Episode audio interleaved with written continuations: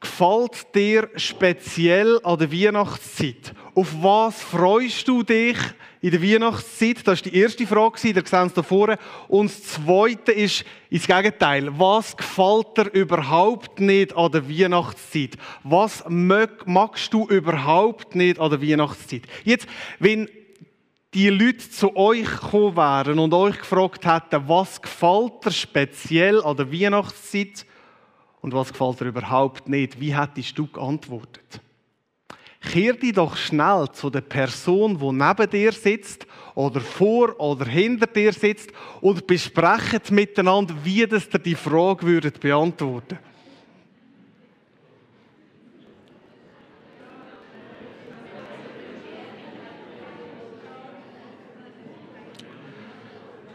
Gut.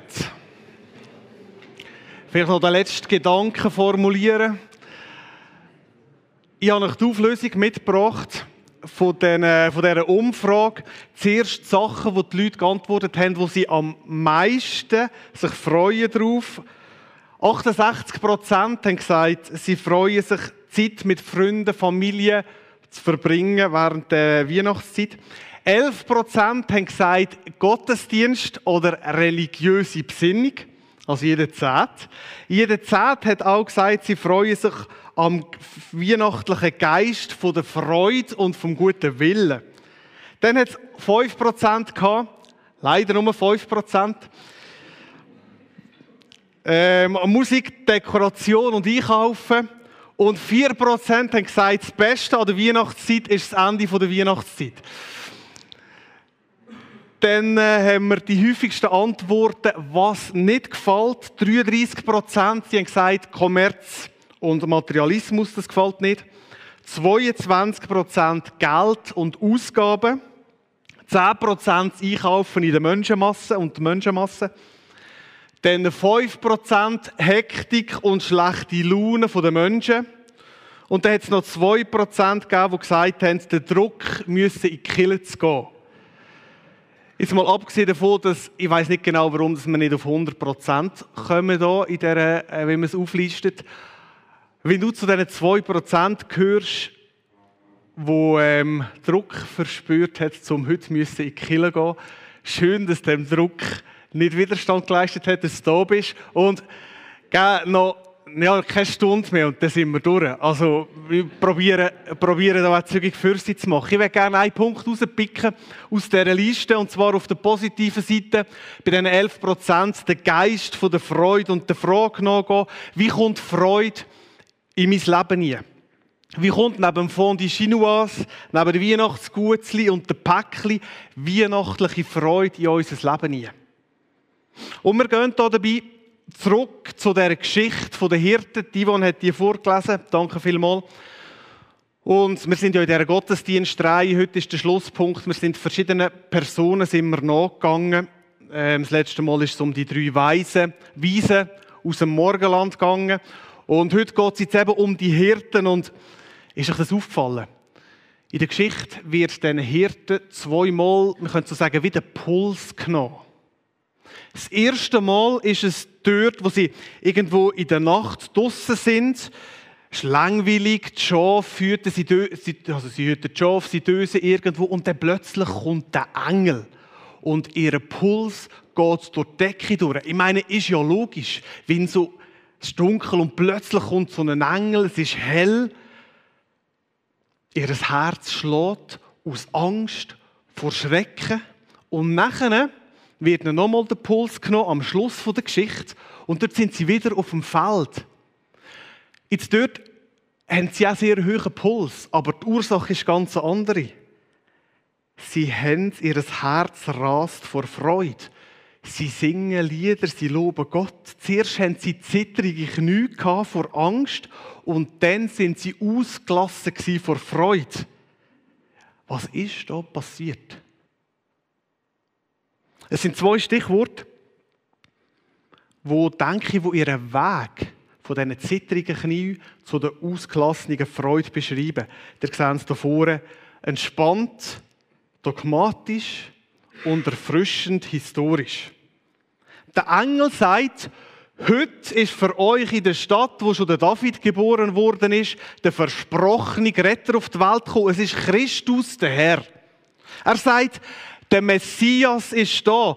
Der, wo die Propheten schon wo weit die Zeit vorher vorausgesagt hat, dass Gott Mensch, Mensch geworden ist, das ist jetzt passiert.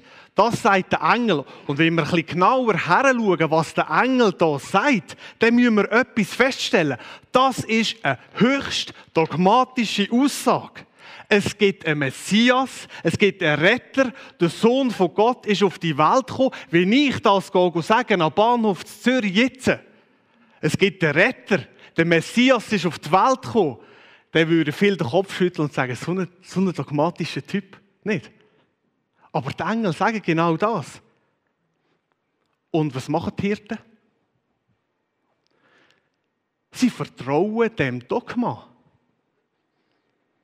Jetzt ja das Wort Dogma ganz bewusst gewählt, weil ich weiß, es ist ein negatives Wort. Wenn man über jemanden sagt, er ist dogmatisch oder er ist doktrinär, dann meint man, er ist eng, er ist starr, er ist verschlossen. Dogmatisch ist in unserem Sprachgebrauch schlecht. Es ist schlecht, engstirnig zu sein. Es ist schlecht, hochmütig zu sein. Es ist schlecht, gefangen zu sein in den eigenen Gedanken, ohne offen zu sein für Vernunft. Aber in unserer Angst, dogmatisch zu sein, sind wir nicht offen und sind häufig nicht genug ehrlich, dass wir alle zusammen dogmatisch sind ob du dich jetzt als Christ bezeichnest oder nicht. Du bist auf deine Art dogmatisch. Weil ein Dogma oder eine Doktrin, das ist ein Glaube, ein Glaubenssatz, wo wir unser Leben darauf aufbauen. Ja? Es ist etwas, wo wir dafür kämpfen, wo wir uns dafür einsetzen. Es ist nicht etwas, wo wir wissenschaftlich beweisen können, sondern es ist wie eine Art Kompass, wo wir unser Leben ausrichten. Wir alle zusammen, wir sind auf unsere Art dogmatisch. Beispiel. Nehmen wir den Herr A. Der Herr A ist Christ. Nehmen wir den Herr B. Der Herr B ist das nicht. Und jetzt eines Tages setzt sich der Herr A mit dem Herr B zusammen und er sagt, ich wünschte, du könntest glauben, dass Jesus der Retter und der Messias ist. Lass mich versuchen, dich davon zu überzeugen. Der Herr B sagt zum Herr A, er, der nicht Christ ist, erstens, niemand kann etwas Konkretes über Gott sagen und über Gott wissen. Und zweitens solltest du nicht versuchen, mich zu überzeugen, zu überreden, zu etwas zu glauben, wo, wo, wo nur du glaubst. Du solltest nicht versuchen, andere Menschen ganz grundsätzlich zu überreden, das Gleiche zu glauben wie du. Das ist nicht richtig.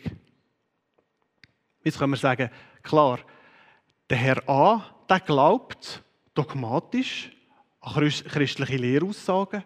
Aber wie ist das jetzt beim Herr B? Wenn er sagt, dass man nichts Konkretes wissen kann, was ist das? Es ist eine Glaubensposition. Es ist ein Dogma. Es ist nicht wissenschaftlich, man kann es nicht beweisen. Und zweitens sagt er, wir sollten nicht versuchen, andere Menschen davon zu überzeugen, dass die eigene Sichtweise die richtige ist. Wenn er das sagt, versucht er an dem Moment am Herr A zu sagen, du solltest das sehen wie ich. Du solltest mein Glauben haben, dass, wenn es um Glaubenssachen geht, dass, dass man das Maul zumacht. Also mit anderen Worten, er sagt, ich bin überzeugt, dass man über Gott nichts sagen kann.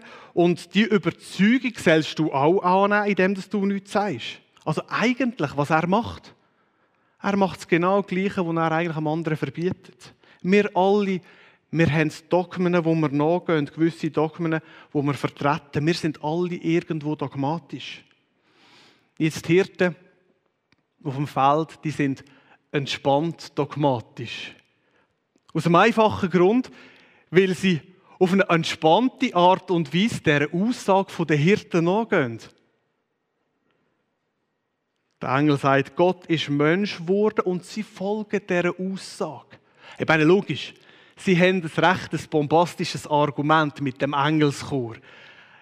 Es ist schwierig nachher zu sagen, okay, nein, bleib, bleib auf dem Feld. Das ist sehr eine eindrückliche Geschichte, auch wie wir das im Film gesehen haben. Ähm, wenn dann plötzlich, es sind glaube 650 Sänger, die dort in dem, in dem Kaufhaus plötzlich auftreten sind.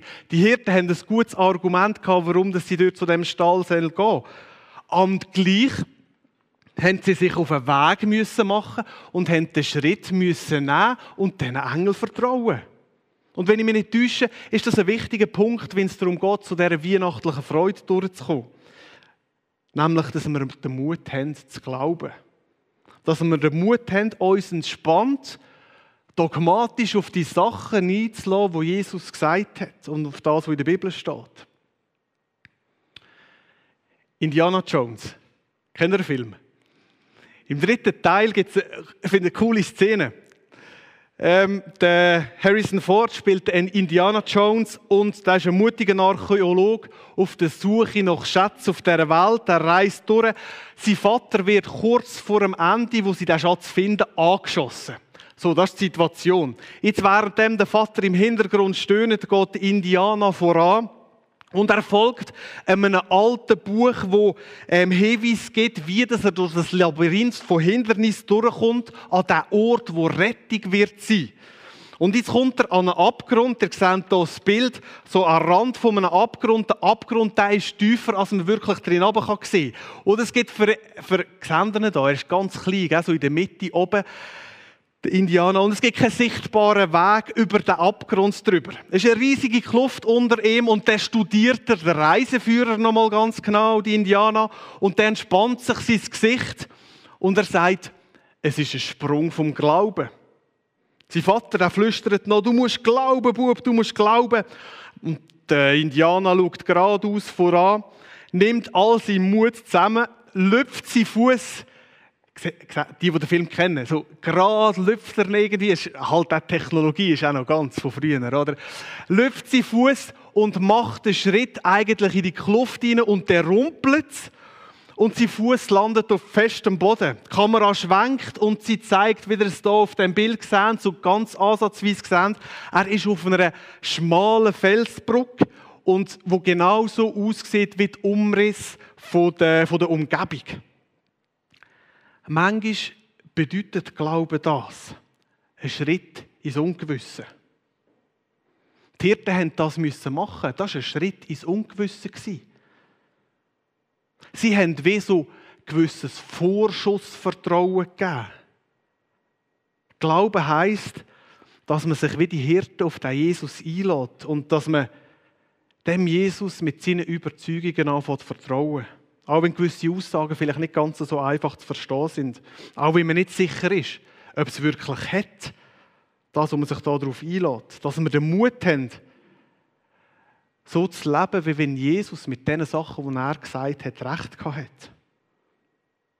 Dass man das, was in der Bibel steht und was sich durch die Jahrhunderte bewährt hat, immer wieder bewährt hat.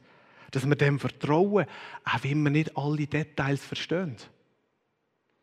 Jetzt Hirten, die sind dem Dogma der Engel gefolgt. Und sie kommen auf Bethlehem und finden alles tatsächlich so vor, wie es der Engel ihnen vorausgesagt hat. An dem Punkt ist ihr Glaube nicht einfach nur dogmatisch entspannt, sondern er wird erfrischend historisch. Sie sehen das Kind in der Krippe. Sie hören ihn, vermutlich. Vielleicht haben sie ihn sogar geschmeckt weil er die Hose voll hatte oder so. Das kann ja durchaus auch sein. Sie haben ihn selber erlebt. Jetzt sind wir an einem Ort, wo ganz viele Leute am Neuen Testament bestätigen. Sie sagen, wir haben ihn gesehen.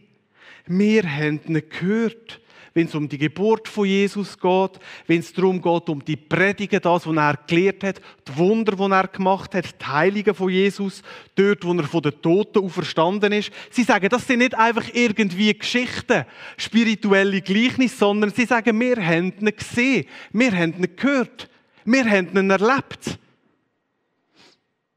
Man könnte es vielleicht ein bisschen anders sagen. Wir können sagen, dort im Stall, bei dieser Krippe, Dort ist Hirten das Dogmatische historisch geworden. Dort, wo die Hirten bei der Krippe waren, ist für sie nicht einfach eine nette Geschichte, nicht einfach eine besinnliche Legende oder irgendwie ein Dogma, sondern es ist zu einer Tatsache geworden für sie. Es ist zu einem Ereignis geworden, zu einem wirklichen Ereignis in ihrer Historie, in ihrer Geschichte. Ich habe mir auch überlegt, an diesem Punkt ein paar gute Hinweise zu geben, warum das tatsächlich so war. Vielleicht ein bisschen darüber zu schwätzen, wie man es mit anderen Berichten vergleicht, mit anderen Berichten aus dieser Zeit, wie das Augenzeugenbericht sind, eben sehr ähnlich wie die, und wie das Erzählungen, Erfindungen geschrieben wurden, sind zwei ganz verschiedene Sachen. Ich habe mir darüber überlegt, über das zu reden oder darüber, dass sich die Geschichte ausbreitet hat, noch zu Lebzeiten der Augenzeugen, also von denen, die das, die das erlebt haben und niemand widersprochen hat. Ich habe mir überlegt, ein paar wirklich gute Hinweise zu geben, warum das wirklich so passiert ist. Aber ich werde einen anderen Akzent setzen. Nochmal zurück auf die Frage, warum sind die Hirten so freudig aufs Feld gekommen? Warum haben sie Lieder gesungen? Weil sie glaubt haben, weil sie vertraut haben und dann erlebt haben, dass es wirklich so ist. Dass der Glaube zu ihrer eigenen Geschichte geworden ist. Das hat ihnen Freude gegeben. Wisst ihr, ich habe lange geglaubt, ich habe lange dogmatisch geglaubt, dass Jesus heilen kann. Da oben. Aber wenn es dann passiert, dass das Dogma, der Glaube zu meiner Wirklichkeit wird, zu meinem Erlebten wird, wenn der Abszess bei dem Säugling plötzlich auf ein Gebet her weg ist, das macht etwas mit einem. Das gibt eine unglaubliche Freude. Wenn du dogmatisch glaubst, dass Gott für dich sorgt und du triffst eine mutige Entscheidung auf den Glauben her und du erlebst, dass das, was in der Bibel steht, dass Gott sorgt, dass er das wirklich macht. Das ist Weltklasse.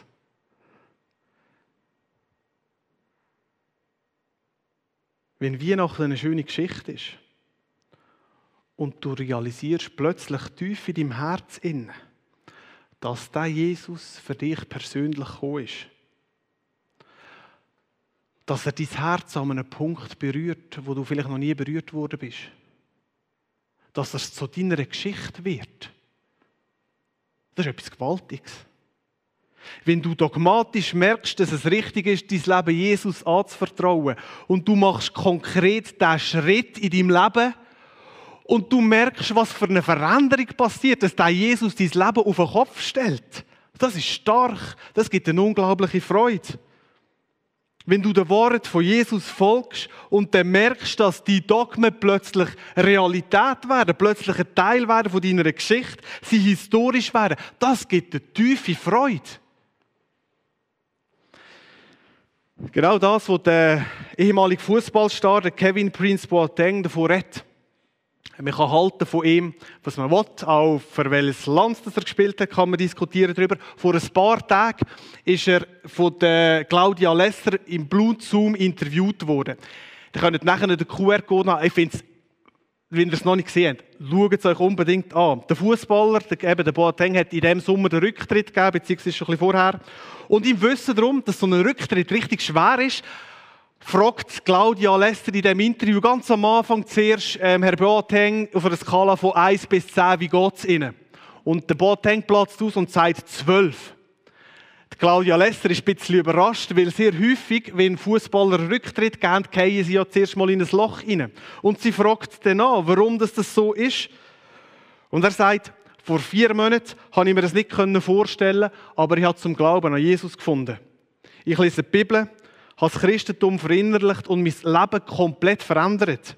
Ich bin noch nie in einer Kirche, aber dort bin ich in einem Gottesdienst und der Heilige Geist hat mich getroffen. Seit dem Tag weiß ich, dass es nur noch einen Weg gibt. Also er sagt es auf Hochdeutsch, nicht auf Mundart, aber er ist mehr oder weniger der Wortlaut, den er sagt. Wisst ihr, so dogmatisch hat er vom christlichen Glauben schon lange gewusst, weil sein Brüder ist Christ. Und der hat es irgendwie durchfließen lassen, sicher immer wieder mal. Aber wo er die Entscheidung für Jesus getroffen hat, dort in dieser Kille und die lebensverändernde Kraft von Jesus zu seiner Geschichte, zu seiner persönlichen Geschichte geworden ist, das ist auf einer Skala zwischen 1 und 10 ist es 12. Das ist Freude. Ganz praktische Freude. Und ich habe den QR-Code mitgebracht. Entweder schiessen ihr ihn jetzt ab, wieder wenn oder ich schicke ihn im, im Weingarten Connect Chat oder äh, ihr könnt ihn nachträglich noch schauen äh, auf der Predigt und abschiessen.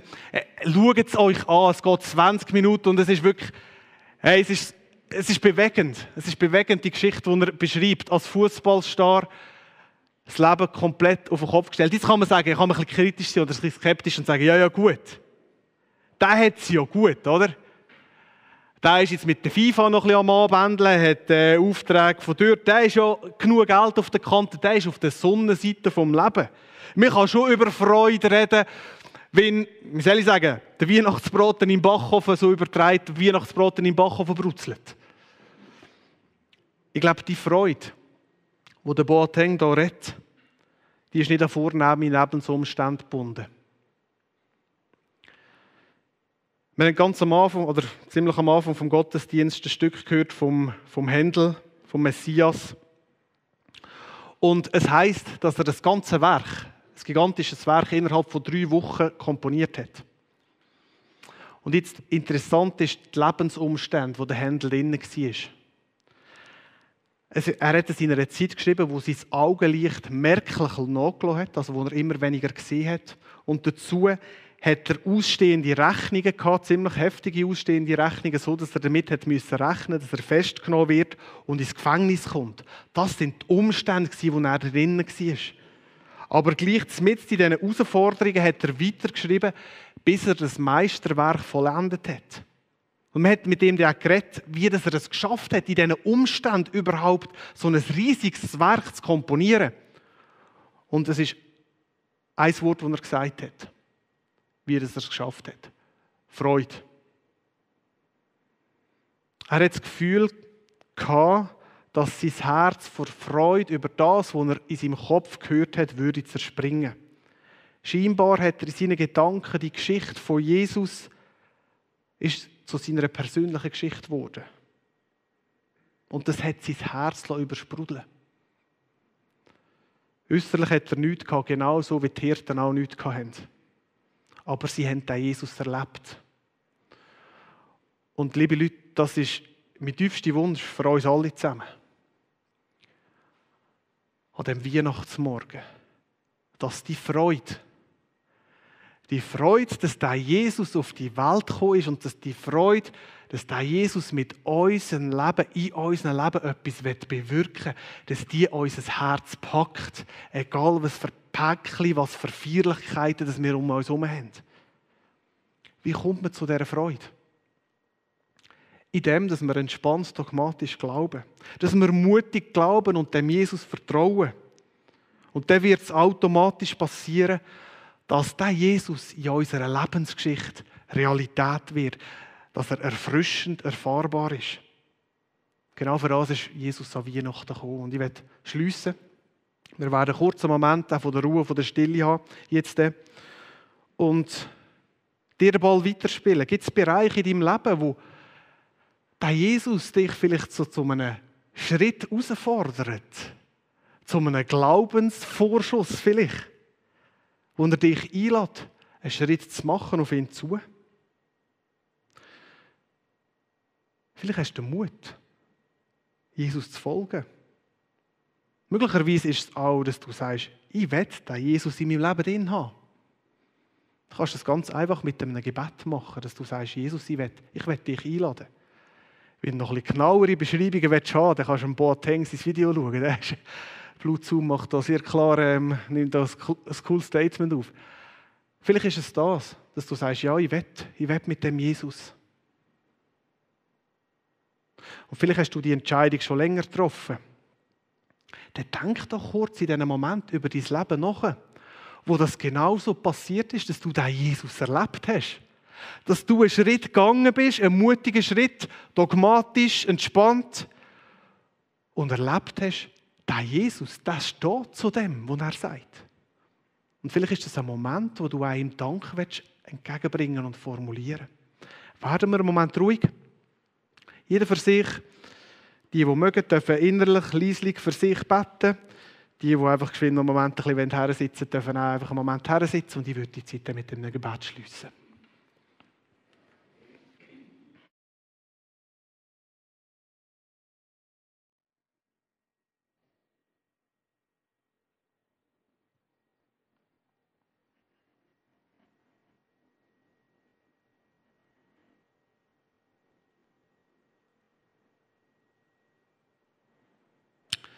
Es ist eine Freude, Jesus, dass du auf die Welt gekommen bist.